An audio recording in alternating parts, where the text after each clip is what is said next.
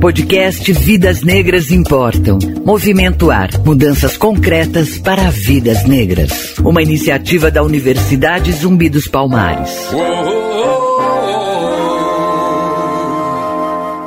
Para falar sobre o combate ao racismo e à discriminação na segurança privada, o convidado deste episódio é Jefferson Nazário, presidente da FENAVIST, Federação Nacional das Empresas de Segurança e Transporte de Valores.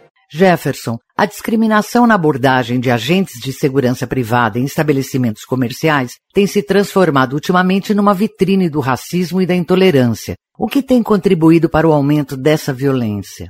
Nós temos uma dificuldade muito grande de ser entendidos ou aceitos pela sociedade, porque realmente nós somos pagos para discriminar um ambiente. Ou seja, nós estamos ali visualizando todas as pessoas, independente de cor, raça, credo ou outra denominação social que exista. Então, essa questão que se confunde agora com a segurança privada, como o caso do Carrefour, o shopping center lá em Rio de Janeiro, onde pessoas negras foram agredidas por seguranças, porém, esses seguranças não eram habilitados e autorizados a exercer a função. Criou-se uma imagem que a segurança privada é, é racista, coisa que não é. Os nossos profissionais são treinados nas escolas de formação, que estão em escolas autorizadas pela Polícia Federal para abordagem e tratamento com o público. Tem uma carga horária na formação do vigilante. E nessa formação, além de toda a parte de legislação, nós temos treinamento para abordagem das pessoas. E além disso, a cada dois anos, o vigilante é obrigado a retornar à escola para fazer treinamentos. E quando ocorre o inverso, o contratante contrata uma pessoa sem preparo, sem qualificação, sem registro, ele já está contratando uma pessoa irregular. Essa pessoa acaba cometendo atos irregulares, até mesmo de racismo, e gera todo o problema que gerou social e que ficou pairando sobre a segurança privada como se a segurança privada fosse assim. Então, isso vem pela mídia, chega para a sociedade e a sociedade acaba comprando isso como atividade da segurança privada. E o nosso poder de resposta não é igual ao poder da mídia de comunicação. É uma prática recorrente de estabelecimentos comerciais e de empresas contratarem serviços clandestinos de segurança de quem é a responsabilidade pela fiscalização.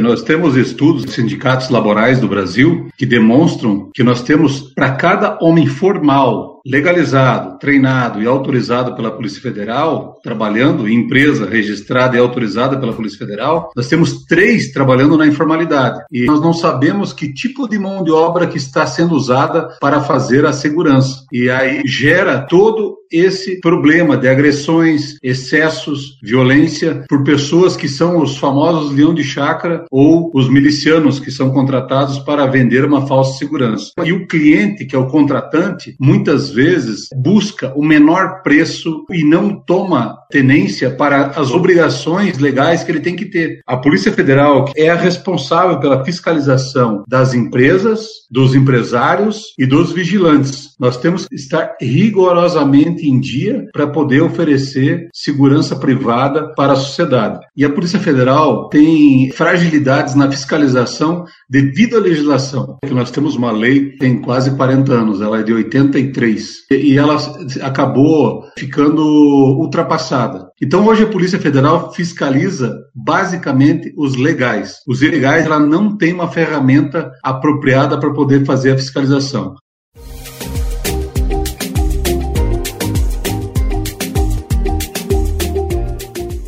O Estatuto da Segurança Privada tramita há mais de 10 anos no Congresso. Por que tanta demora e quais são os avanços previstos na nova lei para o setor e a sociedade?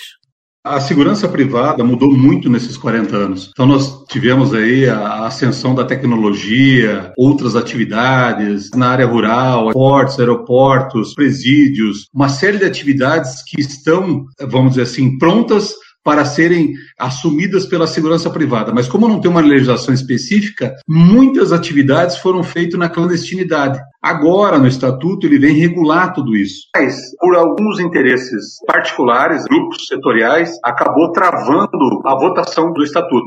Foi um trabalho muito grande, porque nós tínhamos aí o Poder Executivo, o Legislativo, o Judiciário, os trabalhadores e os empregadores trabalhando para construir um texto que viesse atualizar toda a legislação da segurança privada. E conseguimos fazer isso. Ele já passou pelas duas casas, agora está numa última comissão no Senado e dali vai para o plenário. Nós estamos em contato com o novo presidente do Senado para tentar, de uma forma urgente, votar isso. Temos vários casos no estado do Rio de Janeiro de milícias que agem como seguranças e acabam sendo muito mais agressivas à sociedade. Aí vem o comércio ilegal de gás, o comércio ilegal de energia e outras coisas mais, além de droga, etc. Então, precisamos com urgência aprovar esse texto para que a gente possa melhorar a segurança privada brasileira.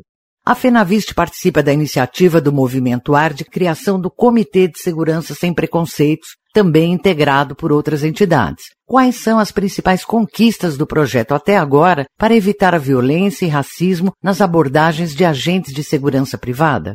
Nós já estávamos debatendo essa questão do racismo entre a Fenavice, as outras entidades e a própria Zumbi dos Palmares, de como a segurança privada pode contribuir nessa luta dessa criminalização racial ou étnica para que a gente possa somar e melhorar o serviço na ponta e também, de alguma forma, contribuir para que o cliente que esteja adentrando um local se sinta mais informado de qual é a nossa atividade, o que nós fazemos. Por isso, nós estamos avançando numa cartilha orientativa tanto para a sociedade como para os nossos profissionais, tanto da ponta como os administrativos. Nós tivemos reuniões com o líder do governo, que é o deputado Ricardo Barros, e levando esses casos de racismo e outros mais de violência no setor de segurança privada e mostrando para ele o problema e a solução que está nas mãos do governo. O governo pode tomar uma ação imediata que pode ferramentalizar a Polícia Federal para realmente coibir essas ações criminosas que estão aí fazendo um serviço irregular e muitas vezes violento para a sociedade.